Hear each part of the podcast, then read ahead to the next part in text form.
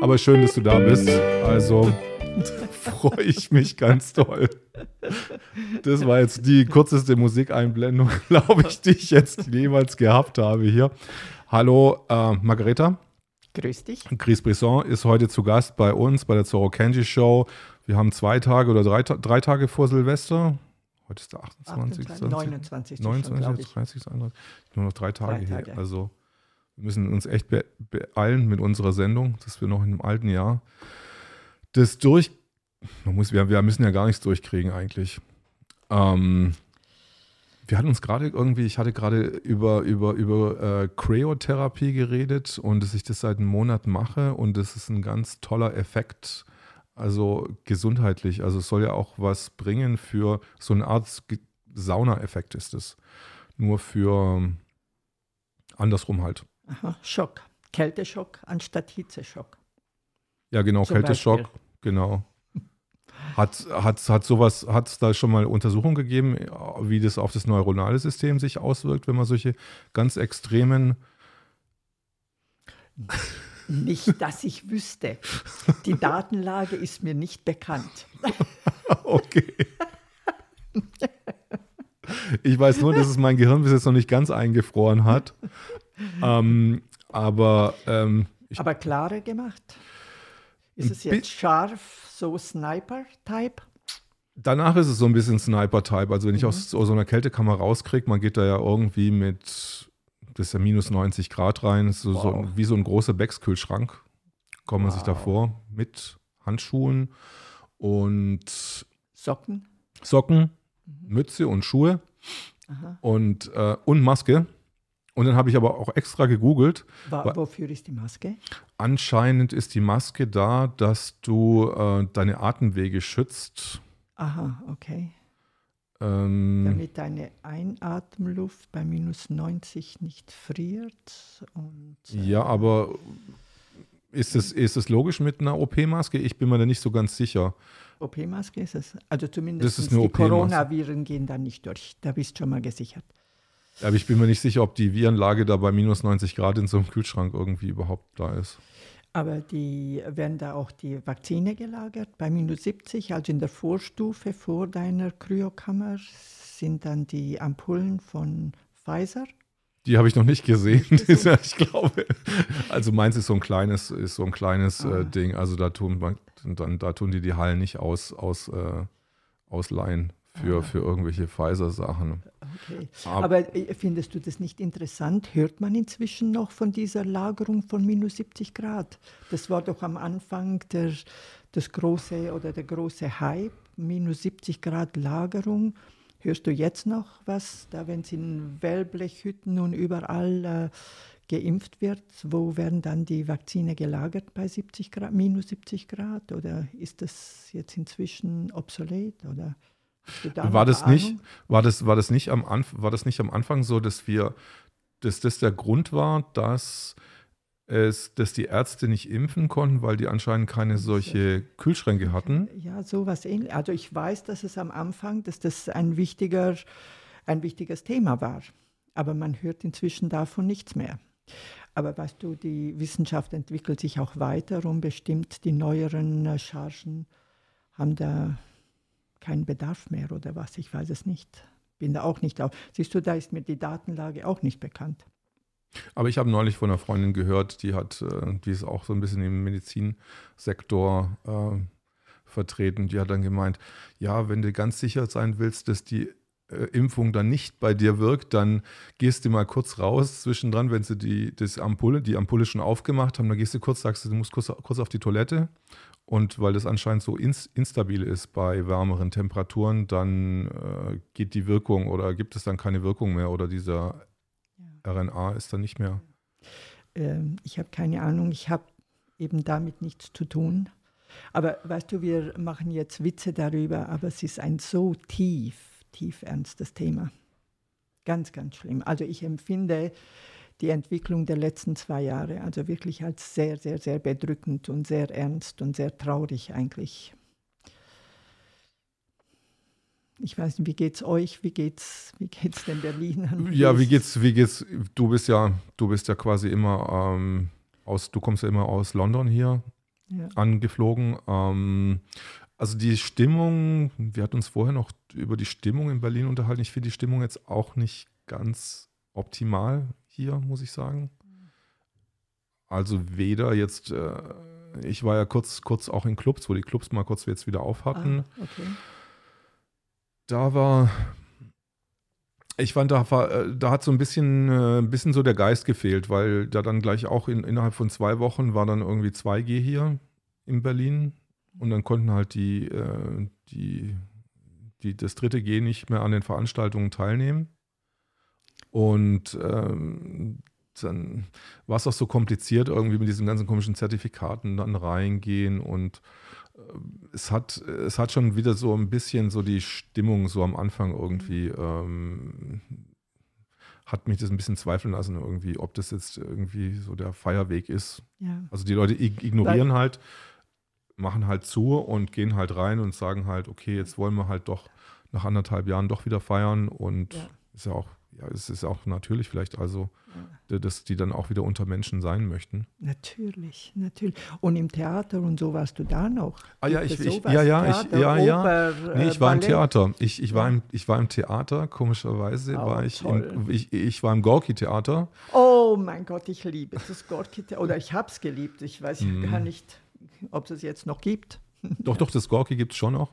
Und ich war auch zu einer recht ganz durch Zufall bin ich durch eine, zu einer ganz ähm, Corona-kritischen Veranstaltung gekommen. Eigentlich wollte ich, eine Freundin hat, hat zu mir gesagt, geh in das und das Theater, aber ich bin dann, ich sollte eigentlich in ein ganz anderes Theater gehen, bin dann aber vor dem Gorki gelandet. Plötzlich hat mir jemand eine Karte in die, umsonst in die Hand gedrückt und dann habe ich eigentlich geglaubt, dass ich jetzt ins Gorki sollte, obwohl ich gar nicht ins Gorki sollte. Und dann war ich dann halt im Gorki plötzlich gesessen. Und es war eine, ultra-Corona-kritische äh, Show. Ich, und dann sind aber auch Leute da gesessen, sagen wir mal, vielleicht, weiß nicht, 20 Prozent des Publikums, die trotzdem, dass sie Masken absetzen konnten, trotzdem Masken aufbehalten haben. Ja. Ähm, die hinter mir hat halt noch gemeint, sie beobachtet die Lage und will die, will die Maske noch aufbehalten. Aber die, die Show, die die abgeliefert haben, die war so ultra kritisch, habe ich gedacht, also, dass, dass die Leute das überhaupt nicht empfinden irgendwie, was da. Äh, normalerweise hätten, hätten sich alle gleich dann die Masken runterreißen sollen und, und bei dieser Kontroverse einfach, die da auf der Bühne ähm, stattgefunden hat, weil das Gorki tut ja schon, ist ja schon auch dafür bekannt, dass äh, ja. das ja auch recht kontroverse äh, Sachverhalte aufgreifen. Ja. Gibt es jetzt was? Läuft es? Ist es offen oder ist wieder doch wieder alles geschlossen? Das weiß, ich, das weiß ich nicht. Ich war jetzt seitdem ja. nicht mehr drin und im Gorki war ich vor sechs Wochen, sieben Wochen. Dann noch einmal. Oder nee, war nee, das ich, dieses eine das war das, dieses eine Mal, genau, wo ich drin war. Mhm. Anders weiß ich nicht mehr, nee. Ja, ja. Aber weißt du, das ist ja, das ist ja die Situation, die ich so bedrückend finde durch die Angst, die in den letzten zwei Jahren geschürt wurde, ist die Gesellschaft so gespalten, aber gar nicht, ich weiß gar nicht in welchem Sinn. Also die Angst manifestiert sich in zwei unterschiedlichen Richtungen. Mhm. Die einen haben Angst vor dem Virus, die anderen haben die Angst vor den Folgen, von den Konsequenzen, von den, vor den Maßnahmen und, äh, ja, und irgendwie kann die eine Gruppe die, andere, die Angst der anderen Gruppe nicht verstehen. Mhm. Das ist ganz, ganz, ganz seltsam. Also ich, wenn ich mit Menschen spreche, die, von denen ich sehr viel halte, ja, mir wertvolle Menschen, die anderer Meinung sind wie ich. Wir sprechen buchstäblich in zwei unterschiedlichen Sprachen und jeder ist verzweifelt, dass der andere die, seinen Standpunkt nicht sehen kann. Also ganz, ganz, ganz seltsam. Und da ähm, wäre mein dringender Aufruf an die Politiker und an die Regierungen, an RKI und so weiter, einfach mit harten Fakten, äh, uns harte Fakten vorzulegen. Den Menschen, die, denen sie bisher Angst gemacht haben, äh, die wirklich die Angst mit Fakten belegen man kann nicht von einer tödlichen Pandemie sprechen und äh, von Lockdowns und von Maßnahmen, weil das Gesundheitssystem überlastet werden kann und zur selben Zeit in, äh, Intensivbetten äh, abbauen und äh, Krankenpfleger und Schwestern entlassen, weil sie nicht geimpft sind oder dergleichen. Das ist doch ein Widerspruch an sich. Das ist doch, das ist doch meiner Meinung nach ein Betrug fast. Ja. Und trotzdem hört, mhm. hört der Teil der Menschen, die nur Angst haben vor dem Virus, äh, blenden diesen Teil völlig aus, der Angst. Also meiner Meinung nach, mein, mein größter Appell im Moment ist Fakten auf den Tisch. Regierung beweist, belegt, womit ihr die Verhältnismäßigkeit eurer Maßnahmen begründen wollt. Das geht so nicht. Das, es geht nicht mehr weiter. Also auch, was mir besonders äh, leid tut, sind die älteren Menschen, die doch wirklich nicht beurteilen können, ist dieses Virus tatsächlich so hochgefährlich oder ja, dann lassen Kinder ihre Kinder sich nicht impfen und dann erlauben die alten Eltern den Kindern nicht, dass sie sie besuchen oder den Enkelkindern, weil sie nicht geimpft sind. Der aber aber wäre wär da nicht irgendwie zum Beispiel die Ärztekammer irgendwie so als Zwischeninstanz zwischen den Ärzten äh, und Regierung nicht eher auch angehalten, da irgendwie mal ein bisschen Klarheit, mehr Klarheit zu bringen? Oder wie ist es? Erik, da sprichst du einen Punkt an, also für mich wirklich gerade ein Wunderpunkt. Also für, ganz genau. Die, die, die Aufgabe, also die Ärzte und vor allem, wir haben da den ganz fantastischen Ärztekammerprä Bundesärztekammerpräsident, den Herrn Reinhardt, der am 124. Ärztetag eine wunderbare kritische Rede gehalten hat über unser Gesundheitssystem aber nichts von dem wird dann von der Ärztekammer implementiert.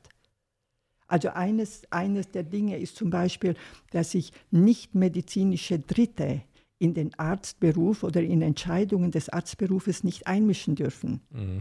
Dass die medizinischen Berufe nicht kommerzialisiert äh, äh dürf, äh, äh, werden dürfen ähm, die Notlage mit unseren Krankenhäusern und unseren Intensivbetten. Das hat er alles Punkt für Punkt messerscharf angesprochen. Und danach ist genau das Gegenteil äh, passiert dass sich die Ärzte für eine Impfung ausgesprochen haben, die im Grunde immer noch bis heute noch ein Experiment sind. Also ich verstehe die Welt nicht mehr. Und dann noch Impfzwang oder Impfzwänge für Kinder. Also jeder Schritt dieser Maßnahmen der letzten zwei Jahre sind so unmedizinisch wie nur möglich und wirklich diametral entgegengesetzt unserer Berufsordnung, der Berufsordnung der Ärzte. Und ähm, trotzdem schreit niemand auf. Ich verstehe die Welt nicht mehr. Ähm, wie hängt denn da diese ständige Impfkommission, die STIKO, drinnen bei, dem Ärzte, bei der Ärztekammer?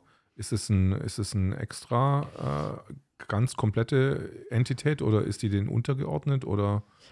Also die Rangordnung dieser unterschiedlichen Organisationen ist mir auch nicht bekannt. Ich denke, die STIKO ist einfach eine, eine individuelle und unabhängige mhm. Institution, die sich einfach mit, nur mit den Impfungen oder mit Themen der Impfung äh, beschäftigt.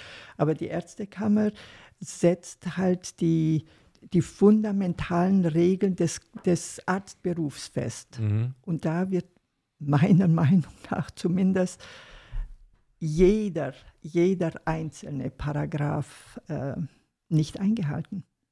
Wie ist es denn jetzt zum Beispiel, ähm, dürfen jetzt plötzlich auch äh, Apotheker impfen hier und es dürfen auch Tierärzte impfen. Wie reagiert zum Beispiel da die Ärztekammer darauf? Du siehst ja, unter, entweder unterstützend oder duldend. Mhm. Und, und das, ja. Weil da wird ja dem der Ärztekammer sozusagen ähm, das äh, Heft aus der, aus der Hand genommen. Also ähm Tja, die Politiker haben uns ja das Heft aus der Hand genommen schon. Sie machen ja, äh, sie treffen die Entscheidungen und wir sind die äh, Befehlsausführenden, was ja auch gegen die Berufsordnung ist. Ein nicht medizinischer Dritter kann einem Arzt nicht befehlen, was er machen soll. weil du als Arzt hast ja im Grunde die eins zu eins Verantwortung vor deinem Patienten. Die Entscheidung, die du triffst, dafür musst du gerade stehen. Also kann mir auch keiner, auch von der Regierung, könnte mir keiner kommen und sagen, du musst so behandeln. Entschuldigung, wenn du so behandeln willst, kannst du ihn behandeln, ich behandle ihn nicht. Aber fühlt sich da nicht auch ein Großteil der ähm, Ärzte überhaupt nicht mehr richtig vertreten von der Ärztekammer? Ja, ein großer Teil und ein immer größer werdender Teil. Also als dieser ganze Wahnsinn, ich bezeichne ihn immer noch als Wahnsinn, weil auch bis heute nicht, nach zwei Jahren, äh, macht es immer noch keinen Sinn. Ja, begonnen hat. Damals habe ich in meiner Naivität, ich bin ziemlich naiv, ja, ich glaube, ich bin sehr gutgläubig. Also, Bist du katholisch so, erzogen worden? Ja. Ah, okay. Ja. ja. ähm, da, da habe ich ihn wirklich mit reinstem Herzen an die Bundeskanzlerin geschrieben, an, meine Ärztekammer, an, äh, in Baden-Württemberg, halt äh, nach Freiburg, äh, äh nach Freiburg, mehrere Anrufe gemacht, angeboten. Ich komme auch von London nach Freiburg, um mich mit ihr zu treffen. Ich will das besprechen. Das kann doch nicht sein. So können wir doch nicht eine Maske, eine Papiermaske und eine Tuchmaske. Da äh, überwiegen die Nachteile und die gesundheitlich bedenklichen Aspekte um vieles mehr, als, die, als dass sie tatsächlich schützen würden. Also das habe ich alles in meiner Naivität geschrieben. Können wir nicht darüber sprechen? Wieso wird es so, wieso wird es aufgezwungen? Äh, ich habe keine Antwort bekommen, Nummer eins. Und Nummer zwei, wenn ich angerufen habe, hat man mir immer gesagt, sie wären so beschäftigt. Also die Präsidentin und die Vizepräsidentin oder die ganze Rangordnung oder egal mit wem. Also es wäre, würde niemand zur Verfügung stehen, ähm, der mit mir besprechen könnte. Auch ziemlich uninteressant, ein Mitglied von der Ärztekammer mit jemandem zu sprechen. Und dann äh, habe ich mich so gefreut, als die Weiterbildungen begonnen haben für über Corona.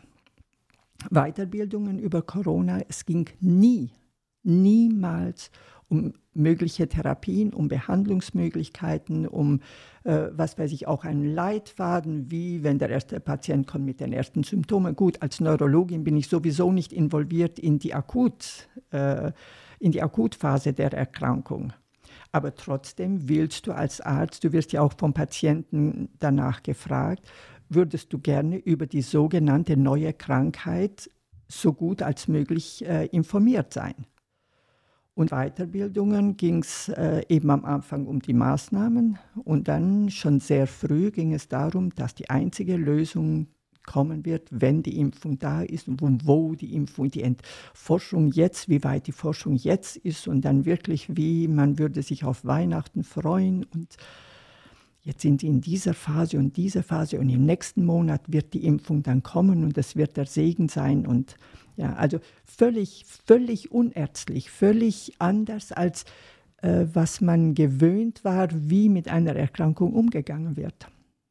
Im Vergleich, die Grippe ist jetzt eine ähnliche Krankheit. Äh, gibt es da umfassendere Leitfäden? Also ich meine, es gibt ja auch die Grippeschutzimpfung jedes Jahr, glaube ich. Ähm, gibt es da auch andere Behandlungsmöglichkeiten?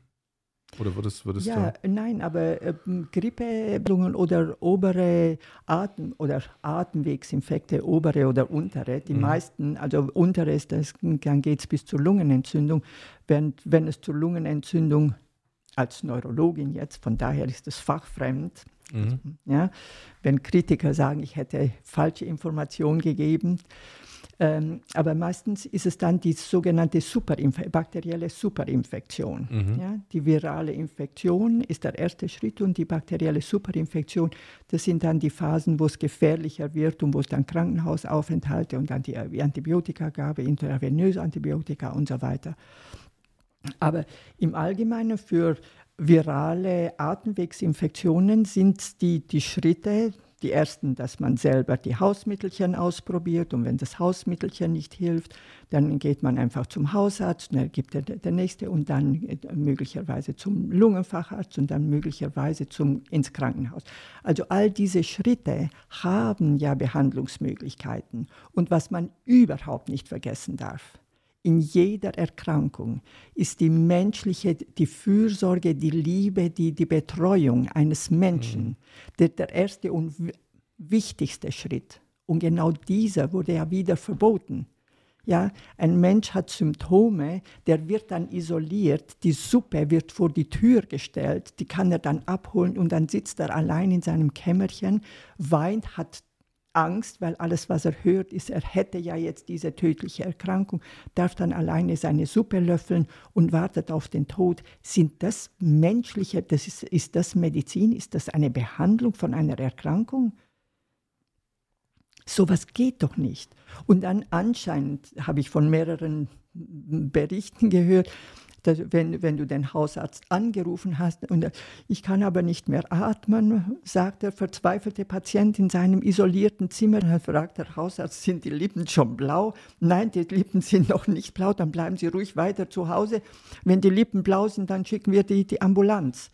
Äh, äh, äh schicken wir den, den Krankenwagen. Das kann, kann doch nicht sein, äh, Erik. Kann der, kann, kann, der, kann der überhaupt noch reden, wenn die Lippen schon blau sind? Oder kann er, kann er dann überhaupt noch anrufen? genau sich Hilfe zu holen? Ja, okay. aber weil, verstehst du, mhm. versteh, also, äh, also für, mich, für mich ist die, die Situation der letzten zwei Jahre ein körperlicher Schmerz.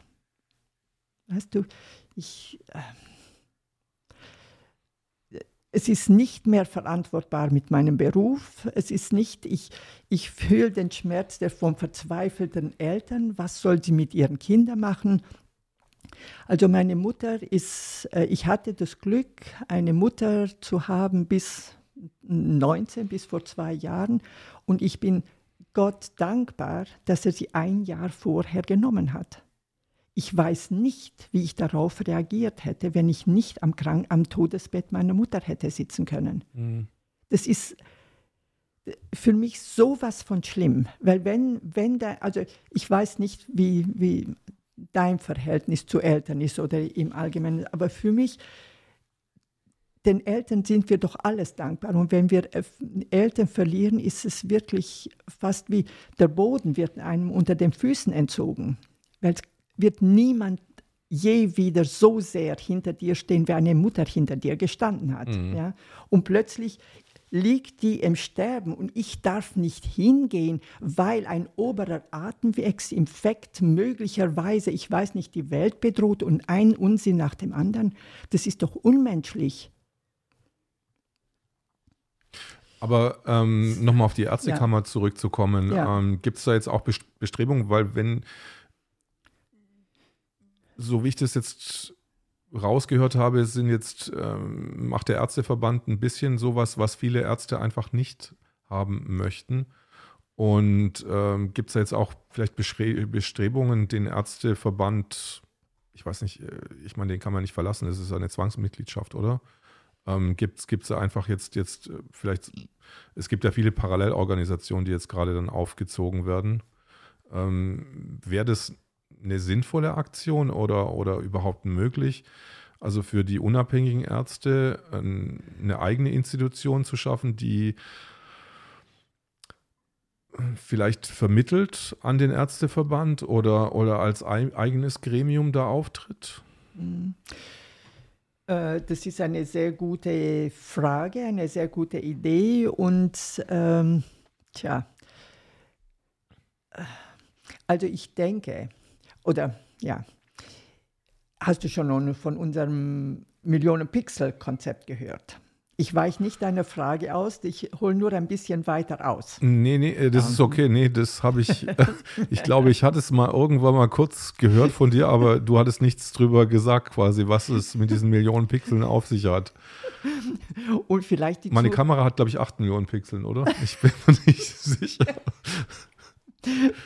Und die, die Leute, die möglicherweise uns zuhören und schon davon gehört haben, weil seit, ich glaube, drei Monaten verspreche ich, in zwei Wochen kommt es und ist noch immer nicht da, aber das äh, meine ich jetzt ernst. Es hat sich halt doch ein bisschen schwieriger ent, äh, also gezeigt, als wir ursprünglich gedacht haben. Also, die äh, Intention dahinter ist, dass wir die Landkarte Deutschlands in Millionen Pixel eingeteilt, in einige Millionen Pixel eingeteilt haben. Mhm. Jeder, der will und Fragen hat, könnte sich ein Pixel kaufen. Dadurch wüssten wir einerseits, wie viele Menschen wir sind, die anders denken, wie viele Menschen sind, die lieber ihren Eltern, wenn diese krank werden, die Suppe nicht nur an, vor die Tür stellen, sondern tatsächlich sie füttern und über das Haupt streichen und an, ihrer, an ihrem Krankenbett sitzen. Äh, das heißt also, ein anderes Konzept haben von Gesundheit und von Miteinander, von vom menschlichen Miteinander. Das wäre der erste Schritt, dass wir wüssten, wie viele sind. Wie du sagtest, das wäre sozusagen die Volkszählung. Ja? Und der zweite Schritt dann, ähm, hätten wir einerseits die Möglichkeit, wenn wir tatsächlich einige Millionen wären, dann könnten wir ganz klar sagen, hier sind einige Millionen Menschen, die sich von diesem Gesundheitssystem nicht behandelt und nicht betreut fühlen. Hier sind einige Millionen Menschen, die sich von dieser Politik nicht äh, versorgt fühlen, nicht von ihren Ärztekammern und äh, nicht äh, Ärztekammern, von ihren Krankenversicherungen und so weiter.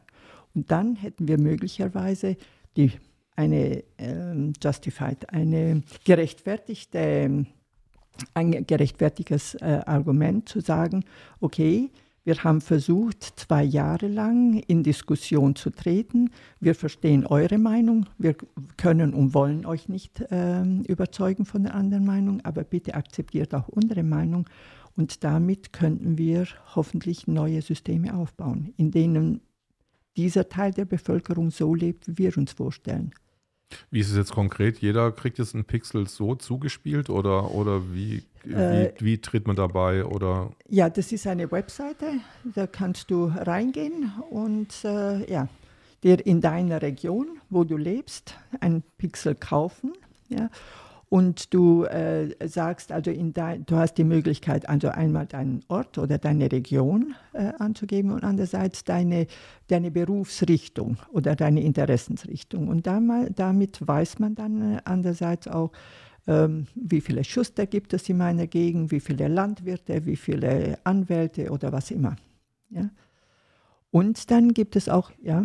Ach so, ähm, bin ich dann gleichzeitig also jeder kann jeden dann sehen, der so mit, mit Namen oder ohne Namen. Also ja, genau, das kann anonym sein, weil viele Menschen trauen sich ja nicht oder ja. haben Angst, äh, dass sie Repressionen von, von ihrem Arbeitgeber oder Schulen oder ich weiß nicht, wo immer äh, kriegen. Also man kann anonym, oder es wird anonym sein. Man wird unter einem Code registriert. Aber unser, unser Programmierer, der Martin Adam, ist eine Quelle von, von Ideen.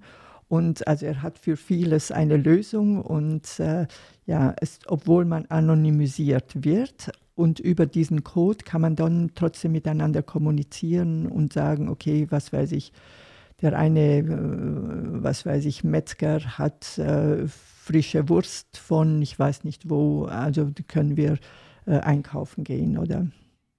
Ah, das ist quasi ein neues digitalisiertes Deutschland, also ein ein eine, analog digitalisiertes. Ein analog digitalisiertes Deutschland, also eine ganz eigene Struktur, also mhm. so, mhm. wie sich die Leute mhm. finden können. Mhm.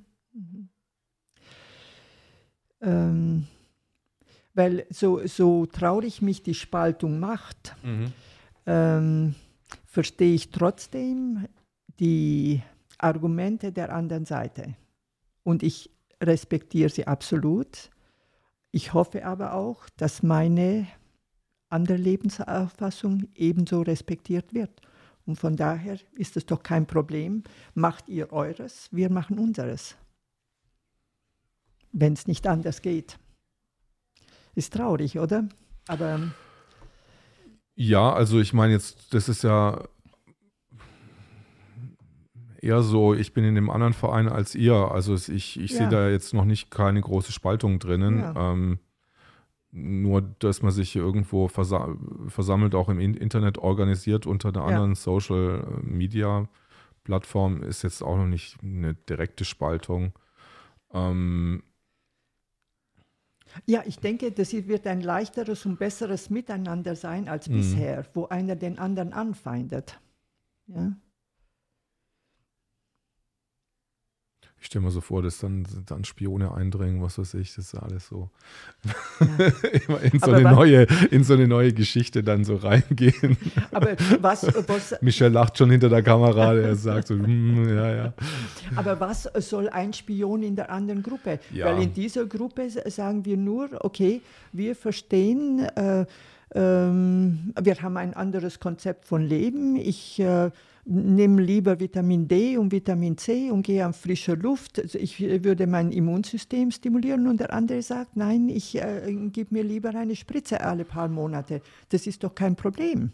Weißt du, wenn du so haben willst und ich so, und dann bringt es auch nichts, dass ein Spion in die eine Gruppe oder in die andere Gruppe kommt, weil jede Gruppe offen sagt, mhm. das ist mein, so ist, verstehe ich es und du, so verstehst du es.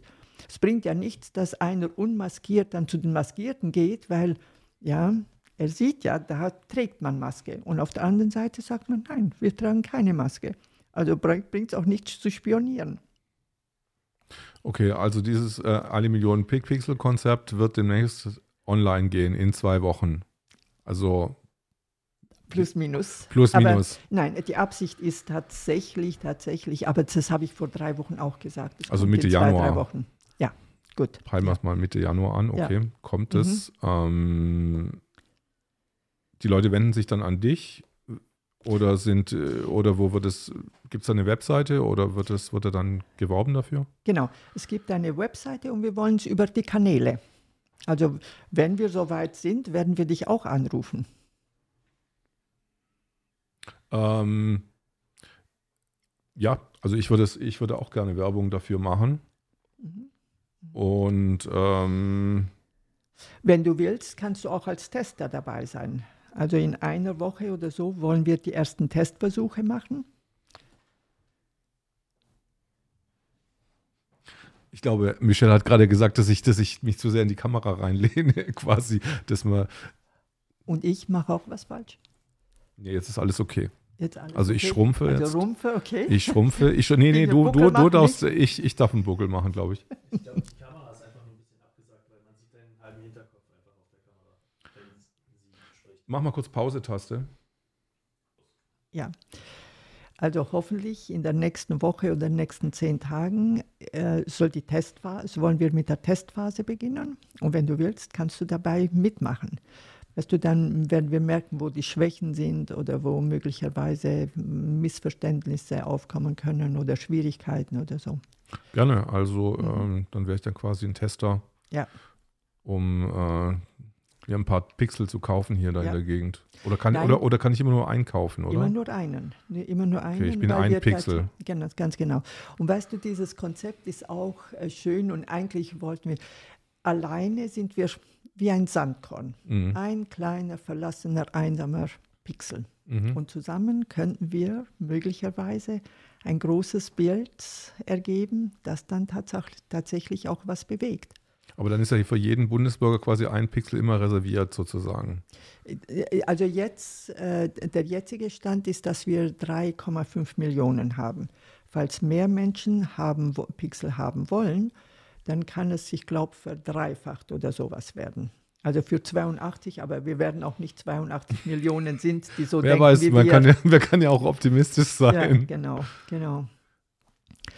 Und wir hatten am Anfang, hatte ich die Idee, äh, dass möglicherweise, weißt du, eines dieser beeindruckenden Bilder vom 1. August vergangenen Jahres, wo, wo du die, den 17. Juni und die Siegessäule siehst und die vielen, vielen, vielen, vielen Menschen, also die vielen mhm. Köpfe. Wenn man dieses Bild möglicherweise verpixeln könnte, und dass jedes Pixel, das gekauft wird, das dann schlussendlich zu diesem Bild, dieses Bild ergeben würde. Aber die Programmierer sagten, das könnten sie nicht machen. Aber das wäre doch schön gewesen. Verstehst du, alles, was ich meine? Es geht alles, es ist halt nur ein, bisschen Aufwand. Also ah. ich meine, Pro Programmierer sind nur dazu, da, irgendwelche Programme äh, zu lösen und, zu und, nicht zu sagen, es geht nicht. Okay. Also das sind äh, super. Das okay. Sind, das sind dann, ähm, man sagt doch dann immer, das äh, geht zwar nicht in 24 Stunden, aber das lässt sich schon, ähm, es lassen sich dann immer, immer Sachen drumherum ent, entwickeln. Also es gibt halt dann ein paar Leute, die halt dann vielleicht nicht die Idee dazu haben, wie sie es machen können, mhm. aber man findet dann schon mal auch mhm. mal andere Programmierer, die dann sagen können, okay, sag, okay. da geht's lang. Super. Okay. Also werde ich darauf bestehen, dass ich das haben will. Genau. Du willst das Feature auch unbedingt haben. Genau. Das ist so ein Knock-off. Ja. Ähm, du hast mir versprochen, dass, wir, dass du jetzt quasi das ausholst und dann zum Ärzteverband wieder zurückschwenkst. Ah, ja, genau. Ja, ja. Du hast gemerkt. Nein, also ich glaube, das hatte ich aber auch kurz gesagt, weil damit könnten wir, hätten wir dann eine Begründung Mhm. zu sagen, so und so viele Menschen fühlen sich nicht versorgt von diesem Gesundheitssystem oder vernachlässigt oder so. Und wir als Ärzte, wir sind ja auch eine relative Anzahl inzwischen, die auch nicht mehr sich von der Ärztekammer vertreten fühlen, dann können wir sagen, also es gibt einen Grund, warum wir das neue System oder neue Systeme brauchen. Aber wie ist denn dein Verhältnis zur Ärztekammer? Hast du jetzt schon mal eine Anzeige da bekommen oder, oder wie? Oder wie? Ah ja, das war, das war spannend. Das Ja? war sehr spannend. Und zwar habe ich ja, wie gesagt, viermal die Ärztekammer angeschrieben. Ich hätte Fragen, ich würde gerne mit ihnen sprechen oder diskutieren, hatten sie nie Zeit. Und dann habe ich vor äh, voriges Jahr im Sommer irgendwann mal ein Video gemacht, wo ich die Fragwürdigkeit der Masken und ihrer Wirkung angesprochen habe. Darauf habe ich dann innerhalb wirklich von, von Tagen eine Anzeige bekommen. Ich hätte mich, weiß ich, nach welchen, Ver- gegen welche Verordnungen, ge, was weiß ich, äh, inkorrekt ausgesprochen. Dafür war dann Zeit. Ja, das Video haben wir, glaube ich, vorher kurz drüber geredet mit Michelle. Das war, ist dann eine Million Mal oder so geklickt worden oder zwei Millionen Mal. Ja, ich weiß ja, nicht genau. Das ist dann, Und ich wirklich in so viele Sprachen übersetzt worden. Gerade vor kurzem habe ich noch mal eine Anfrage aus, äh, Anfrage aus Japan bekommen. Sie würden es auch gerne übersetzen. das Also, ist ja interessant. ja. Und du hast Mhm. Ja gesagt, also Ja, hast du ja, ja, zugestimmt. natürlich. Ja, ja, ja. Weil ich stehe nach wie vor zu dieser Meinung. Äh, ich bin ein großer Fan von Sauerstoff für mein Gehirn und für das Gehirn von jedem, dein Kryogehirn auch Mhm. und besonders der Kinder. Also wenn mir da nicht jemand, ich weiß nicht wie harte Fakten vorlegt, dass diese Maske irgendeine Wirkung haben soll, dann bitte sehr, kann ich diese Meinung nicht vertreten und ich werde sie nicht, äh, ja, Was interessant ist in, in dieser Kryokammer, weil wir müssen ja jetzt auch Masken tragen, weil, aber also das war schon vor 2019, ich habe das extra in Videos ähm, mir, an, mir angeguckt, um anscheinend die Atemwege zu schützen. Ähm, und natürlich, ich, ich natürlich böse, hahaha, ich probiere es natürlich auch mal ganz kurz aus und tue mir auch mal die Maske runterziehen, auch in der Kammer, um so mal zu, zu testen, wie das ist. Und, also für, so für ein paar Sek Sek Sekunden. Und das Ausatmen, also du, du siehst einfach diesen, diesen Kondensstrahl einfach ganz exakt rauskommen und der ist richtig gebündelt. Durch die Maske? Nee, ohne, Durch- ohne ohne, die Maske. Ohne Ja. Maske. Mhm. Also es ist wirklich so ein wirklich super Strahl, der da rauskommt und sofort, Und sofort kondensiert. erfriert. Ja, genau, sofort Genau. erfriert, aber so richtig gebündelt einfach. Und jetzt, wenn du halt die Maske aufsetzt, das ist wie so ein Diffuser. Das ist wie wenn wir jetzt hier das Licht irgendwie so ein bisschen weicher machen, dann, dann, das geht, also du siehst einfach richtig, wie das dann einfach die Umgebung einfach, äh, einfach nur in so einer großen Wolke, in eine große Wolke einhüllt und nicht mehr so punktgenau Siehst du? Siehst du? schießt. So. Siehst du? Ja. Erik, ich finde es so, so, so schlimm, was hier passiert. Ich finde es so schlimm, weil es hat so viel Leid hervorgerufen in Kindern, in, in Eltern, in, in zwischenmenschlichen Beziehungen. Vor kurzem hat doch eben dieser eine Familienvater seine ganze Familie umgebracht, weißt du das, oder? Nee, habe ich nicht mitgekriegt. Also nebenbei hat habe ich irgendwas gehört, aber Okay. was, was erz- erzählst du ein bisschen drüber? Ja, jetzt, Okay. jetzt muss ich dich aber schelten. Okay, Ja, gut. ja. Nein, wirklich ein so entsetzliches Ereignis. Ja, da müsste jeder Kanal darüber schreiben und wir müssten alle auf der Straße sein, gegen sowas zu demonstrieren. Ja. Wir sind damals für George Was ist da Floyd, passiert? Kon- Genau. Die genauen Hintergründe weiß ich auch nicht so sehr, aber ein Fam Familienvater, der glaube ich war Lehrer und auch maßnahmenkritisch, wollte sich nicht impfen lassen oder ähnliches oder seine Familie auch nicht impfen lassen und hätte dann zu allerlei Maßnahmen gegriffen, um dieses zu, diesem zu entgehen und hat dann Angst bekommen oder es wurde ihm Angst gemacht.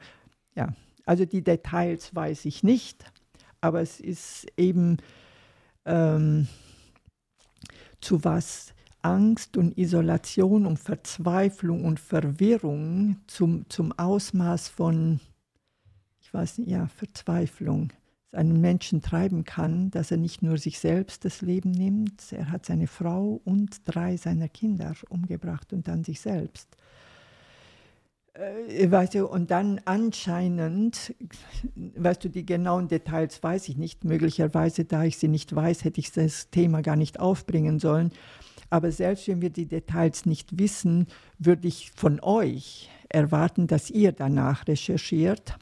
Ja, kannst, kannst, äh, äh, Michelle, kannst, kannst du mal gucken, Arzt irgendwie kurz mal im Web? Äh, äh Men, also Lehrer. Äh, Lehrer, Lehrer, äh, Covid, Familie um, umgebracht. umgebracht oder so. Ja. Da können wir mal gucken, was dabei rauskommt, ja. ob wir das irgendwie ja. auf Anhieb finden. Ja, weil ich denke, ein, ein, ein solches Ereignis müsste doch jeden Menschen auf dieser oder in, in diesem Land wachrütteln, zu welcher, zu welchen abgrundtiefen Verzweigungsmaßnahmen wir zum Teil bereit sind. Also ich habe so ja. eine Meldung gelesen und da hieß es, dass er, glaube ich, ein Zertifikat oder ein Impfzertifikat irgendwie gefälscht hat und dass das irgendwie, dass es dann rausgekommen ist und äh, dass er dann einen Job verloren hätte und das und so. Und dann habe ich mir die Meldung durchgelegt und habe ich gedacht, so, also ich weiß nicht, ob ich das jetzt richtig ernst nehmen konnte in dem Augenblick oder dass jemand wirklich, wirklich solche, solche harten Schritte, äh, also, also sowas Unglaubliches dann macht, sowas äh, nur weil jetzt irgendwelche Zertifikate und, und gesellschaftlicher mhm. Druck da vorhanden sind. Mhm. Also war, war für mich einfach nicht erreichbar hier. Hier haben wir das Vater tötet Frau und drei Kinder. Äh, und drei Kinder soll Impfpässe im größeren Stil gefälscht haben. Was steht da? In Brandenburg, Königs Wusterhausen findet die Polizei eine fünfköpfige Familie in einem Haus. Alle sind tot. Jetzt kommt raus, der Vater soll nicht nur den Impfpass seiner Frau gefälscht haben. Details zum Abschiedsbrief des Familienvaters bekannt geworden und sie deuten auf Sorgen des Mannes vor einer Verhaftung wegen eines verfälschten, gefälschten Impfzertifikates hin. Danach ergab sich nach Justizangaben vom Dienst die Befürchtung des 40-Jährigen, dass man ihm und seine Frau die Kinder wegnehmen werde. Man soll Impfpässe im großen Stil gefälscht haben. Dabei ging es offenbar nicht, wie zunächst vermutet, lediglich um einen Impfausweis seiner Frau. Wie der ABB berichtet, soll der Mann Impfpässe im großen Stil gefälscht haben. Also ein Dealer, ja. also quasi ja, genau, okay ein oder oder ein, ein Impfpassdealer. Okay, das ist vielleicht ja. bisschen, hört sich irgendwie also, ein bisschen trashig an für mich. Ja im großen Stil gefälscht haben. Was heißt im großen Stil? Hunderte? Oder äh, der, der Brief, den der Ermittler im Hause der Familie gefunden hat, liegt dem Staatsanwaltschaft Cottbus vor. Dennoch hat der Mann ein Impfzertifikat für seine Frau fälschen lassen und ihr Arbeitgeber hat das dies erfahren. Nun hat das Paar Angst vor einer Verhaftung und dem Verlust der Kinder. Gut, gut, gut.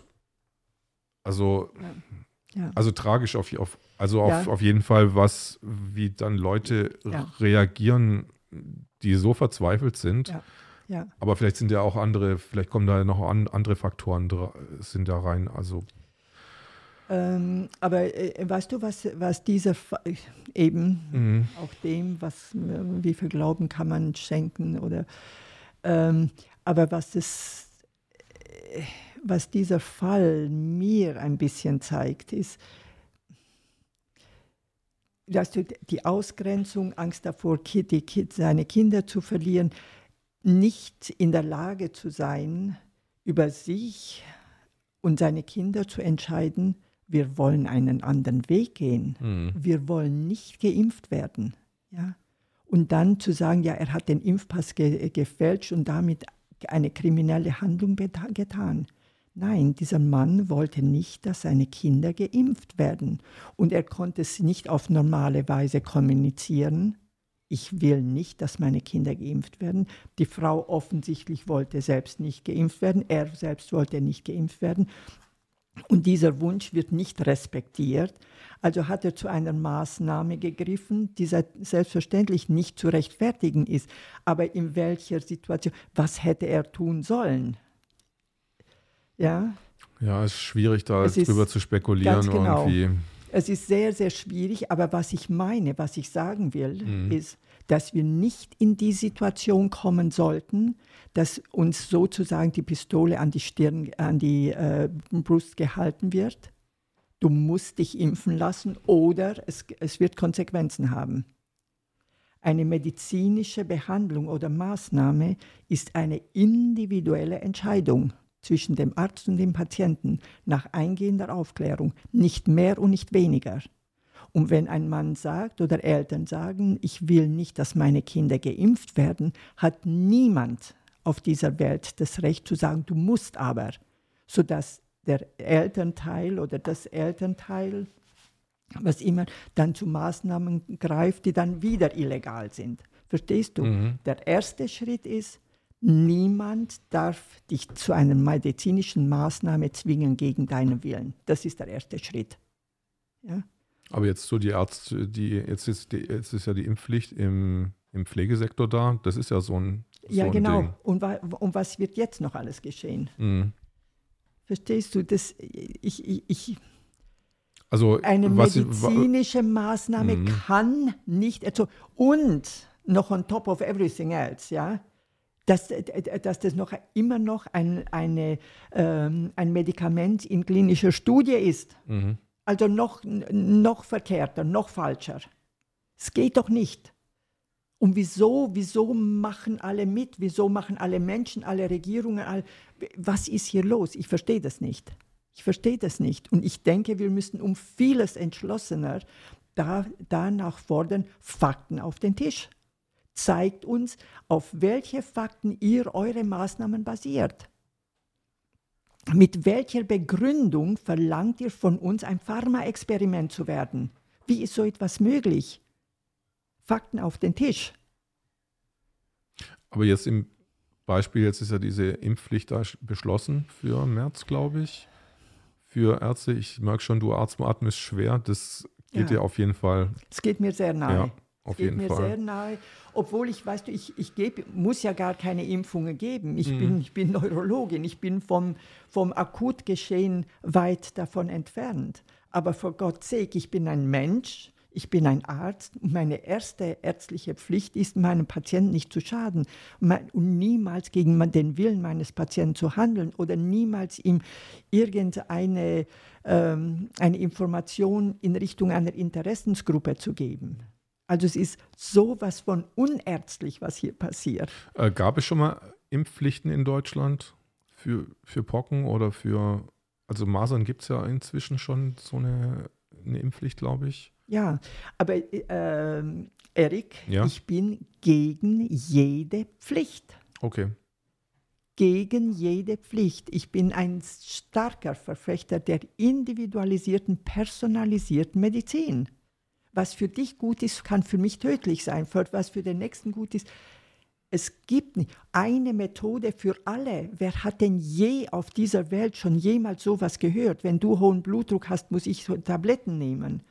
Ja? Und dann ist zwar die Ausrede, ja, das ist eine Infektionskrankheit. Das ist der, der andere Witz, dass wir ständig als Gesunde getestet werden. Also ständig, du bist gesund, du gehst doch erst zum Arzt oder du verlangst doch erst einen Test, wenn du ein Symptom hast. Und bisher, ich weiß nicht, gab es relativ äh, strenge Auflagen, dass ein Labor zum Labor wird. Ja, in, in England zumindest hat jeder Flughafen eine Wellblechhütte aufgeschlagen, so am Rande des, des Flughafengebäudes. Und das ist jetzt der, der, äh, das Labor, wo du die Tests machst, bevor du ins Flugzeug steigst. Verstehst die, du? Die Bluttests. Ja, ja, nein, nicht die Bluttests, sondern die Spucktests oder die Nasenbohrtests. Mhm, okay. Ja. der Antigen oder der PCR-Test. Mhm. Das ist unmedizinisch, unlogisch, un, ja, und darum ist also für mich ist es ein körperlicher Schmerz, diese ganze Geschichte. Aber dein Ärzteverband hat, hat ja jetzt nur einen Rüffel quasi erteilt, aber hat ja immer noch keine, ähm, keine richtige gescheite Antwort jetzt auf deine Fragen, auf, auf deine Verwirrtheit dann. Äh. Ja, ich habe seit zwei Jahren kein, also in meiner Praxis keine Patienten mehr gesehen. Also ich weiß nicht, was die Ärztekammer mit, damit will. Mhm. Ja es, es, muss mich anscheinend nur ein, entweder ein gewissenhafter Kollege oder ein gewissenhafter Bürger dann bei der Erste Kammer, ähm, was wir die benachrichtigt haben, mhm. du, die hat was gesagt gegen eine Maske und ich glaube, den muss man über den Rüssel fahren. Du bist Neurologin und du hast aber trotzdem mit Covid-Fällen zu tun. Also nicht mit der Akuterkrankung mhm. selbstverständlich, aber mit den sogenannten Long-Covid, die äh, ja sehr stark oder sehr häufig das Nervensystem befallen, und zwar alle drei Komponenten, das zentrale, das periphere und das autonome Nervensystem. Und ähm, ich arbeite ja auch in der Neurologie mit der sogenannten physiologischen Medizin. Das heißt also, ich versuche mit physio physiologische Lebensfunktionen zu unterstützen, die dann die Pathologie, ähm, was weiß ich, äh, to overcome, also sie, sie über, überwinden. Es ist eine fantastische Art zu arbeiten. Da bin ich jetzt gerade ausgestiegen. Ich glaube, da, dazu ist mein Fachwissen oder mein, da bin ich ein bisschen zu äh, dumm, dumm dazu. Könntest du das nochmal ein bisschen mhm. ausführlicher erklären? Ja. Also unter Physiologie versteht man die gesunden Lebensfunktionen. Mhm. Ja? Unter Pathologie versteht man die Kranken, mhm. die Krankheit. Gesundheit und Krankheit sind wie so, wie heißt das, wo, wo, die Kinder sich hutschen, ja, so eins geht hoch. So eine Schaukel. Die Schaukel, mhm. genau, eins geht hoch, eins geht runter. Ähm, wenn, in, in der konventionellen Medizin haben wir gelernt, uns auf die Pathologie zu konzentrieren. Das heißt also, wo ist die Krankheit? Mhm. Du kommst mit Symptomen, ich äh, verordne eine Reihe von Tests, ja, ich stelle eine Differentialdiagnose auf, ich verordne eine Reihe von Tests und dann sage ich, ah, also er hat, was weiß ich, erhöhten Blutdruck, ja, dann gebe ich als Konsequenz der, aus der Pharmakologie ein Blutdruckmittel. Mhm. Ja. Wenn ich mit der Physiologie arbeite, dann sage ich, ah, er hat tatsächlich hohen Blutdruck, aber sieh her, er macht keine Bewegung, er hat Übergewicht, er hat ich weiß nicht was. Wie wäre es, wenn wir mit physiologischen Methoden, also an seiner Physiologie etwas ändern würden? Er muss mehr Bewegung machen, er muss seine Diät ändern, er kann Supplemente nehmen oder was immer und dadurch dass die Physio, die gesunden Lebensfunktionen verbessern und die werden dann diese Schaukel, die Pathologie, mhm. unter Kontrolle bekommen. Falls dieser Schritt nicht erreicht werden kann mit physiologischen Methoden, dann kannst du immer noch zum Medikament greifen. Ja? Mhm. Aber nicht dein erster Schritt ist, oh, dein Blutdruck ist 160 über sonst was und von daher äh, äh, Pharmakotherapie, also Blutdruckmittel. Ja? Und wenn du, und interessanterweise äh, äh, ist, wirkt es sogar mit, äh, für neurologische Erkrankungen. Und es ist wunderbar, äh, das, das Gehirn mit, äh, was weiß ich, mit, mit äh, Nährstoffen zu versorgen und Entgiftungen und so. Also Woher weißt du denn, was jetzt, was jetzt eine Long-Covid-Folge ist von Long-Covid? Oder mhm. Also wie, wie wäre die Definition ja. von, von Long-Covid? Äh, also wie immer gehört zur, zu einer Diagnose die, die, mm, die History, die, die Krankengeschichte. Mhm. Der Mensch hatte von, von Tag X bis dann eine Covid-Erkrankung, schwächere, äh, stärkere. Interessanterweise kann Long-Covid auch nach einer ganz milden Covid-Erkrankung sich trotzdem entwickeln. Mhm. Ja, also er hätte vom Zeitpunkt X zum, bis zum Zeitpunkt Y die Covid-Erkrankung durchgemacht, konnte sich nicht mehr erholen. Ja, mhm. Er hat erstmal die Rekonvaleszenz durchgemacht, aber dann hat er gemerkt, dass äh, entweder äh, was weiß die kognitiven Funktionen nicht mehr so gut sind, er hat diesen foggy brain, ja, ähm, er hat häufiger Kopfschmerzen, er hat mehr Müdigkeit, er hat Nervenschmerzen, er hat autonome Störungen, das heißt äh, mal Palpitationen oder Was sind Palpitationen? Also Herzrasen. Mhm. Ja. Okay, also das wäre dann eine Affektion des Nervensystems, des zentralen oder des peripheren oder des autonomen Nervensystems als Folge dieser viralen Erkrankung. Mhm. Aber das, äh, äh, da ist Covid nicht so, also die, die, es ist der, der SARS-CoV-2-Virus nicht so einzigartig. Ähm, postvirale neurologische Symptome gab, gibt es nach Epstein-Barr, gibt es nach anderen viralen Erkrankungen ebenso. Also es ist nicht. Also auch nach der Grippe. Auch nach Grippe mhm. möglich. Ja, natürlich. Mhm. Okay. Also Und das die, ist überhaupt nichts Neues sozusagen. Es ist nichts Neues, es hat möglicherweise ein paar Eigenheiten und ein paar Besonderheiten, aber es ist nicht so was, das da hat, davon hat man nicht gehört und das ist ein neues Krankheitsbild und das ist jetzt eine neue Sache, vor der man äh, wahnsinnig Angst hat oder die mhm. höchst bedrohlich ist. Und da ist es auch wieder spannend, dass eben dieses Konzept Physiologie zu unterstützen sehr hilfreich ist. Mhm. Hilfreicher, weil womit willst du Pathologie, mit welchem Medikament willst du unterdrücken? Ja, mhm. das sind ja diese diffu diffusen Symptome. Also du hast viel weniger Pharmakotherapie zur Verfügung, als du physiologische, physiologisch-medizinische äh, Mittel zur Verfügung hättest. Und da meine gesamte Praxis ja in diese Richtung ausgerichtet ist, haben wir mit äh, Long-Covid also überhaupt kein Problem und Gott sei Dank also bisher noch keinen einzigen Patienten, bei dem wir versagt haben. Also es wird die, wenn ich das jetzt so richtig verstehe, auf der pathologischen Seite, also es wird, wird überhaupt nicht, äh, du medikamentierst oder wie heißt das? Also ja, du gibst keine Medizin ja, genau. in dem Sinne, sondern machst halt eher so die, die unterstützende, die unterstützende genau. Sachen. Ja. Quasi. Mhm. Ah, interessant, mhm. okay. Ja. Und da ist auch interessant, äh, weil man, äh, man hat ja immer wieder auch die Postvakzin, also die Impf, äh, was weiß ich, Nebenwirkungen oder so die Impfschäden. Und die sind um einiges schwieriger zu behandeln. Und Impfschäden, da haben wir, da habe ich zum Teil ähm, ähm, junge Menschen mit Epilepsie, mit Bewegungsstörungen, ne, ne, äh, kognitive Funktionsstörungen selbstverständlich. Und das ist um einiges schwieriger zu behandeln.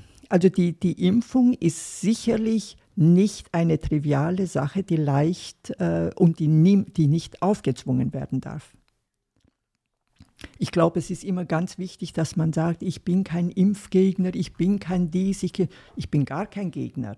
Mhm. Ich bin für eine individualisierte Therapie, für gar nichts sonst bin nicht ein Gegner von dem, ich bin nicht ein Gegner vom Blutdruckmittel, nicht ein Gegner vom, von einer Impfung. Wenn du ein Blutdruckmittel brauchst, wirst du es kriegen. Und wenn du eine Impfung brauchst, dann wirst du sie kriegen. Aber ich werde mich hüten davor, jemand etwas aufzuzwingen und vor allem Fachfremde.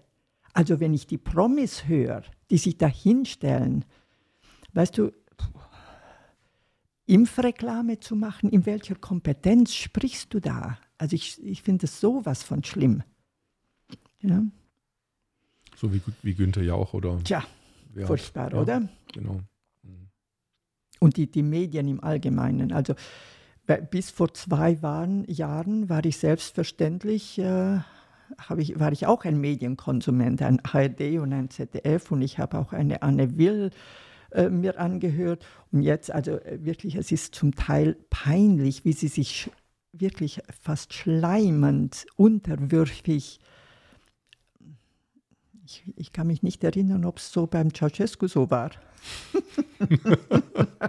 aber so schleimig. Vielleicht, aber vielleicht so schleimig, bin ich schon zu lange, zu, zu lange her. Ich kann mich nicht mehr daran erinnern. Aber so schleimig unterwürfig waren die Talkshows eigentlich schon immer. Also das. Äh, Wirklich? Die, ah, ja, schon, doch, doch. Also, ich weiß jetzt nicht, ich, ich habe jetzt Anne Will nicht verfolgt. Ich will ja auch nichts. Ja, ja, niemand. So. Nein, natürlich nicht. Ähm, aber irgendwie war das schon immer so ein bisschen so, ja.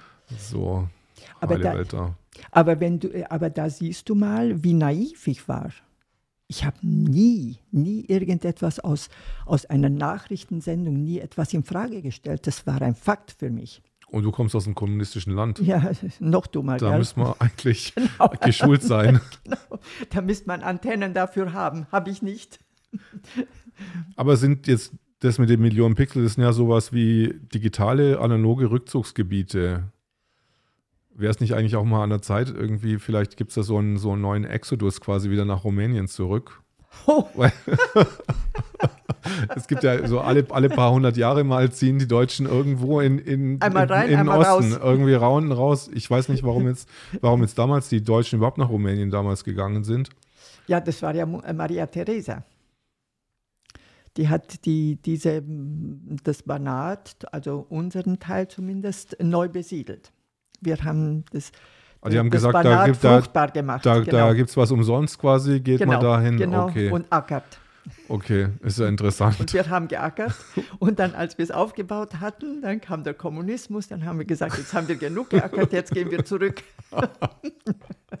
so nach 200 Jahren. Maria Genau. Theresa ist ja auch schon eine Weile. Äh, war, Ja, ähm,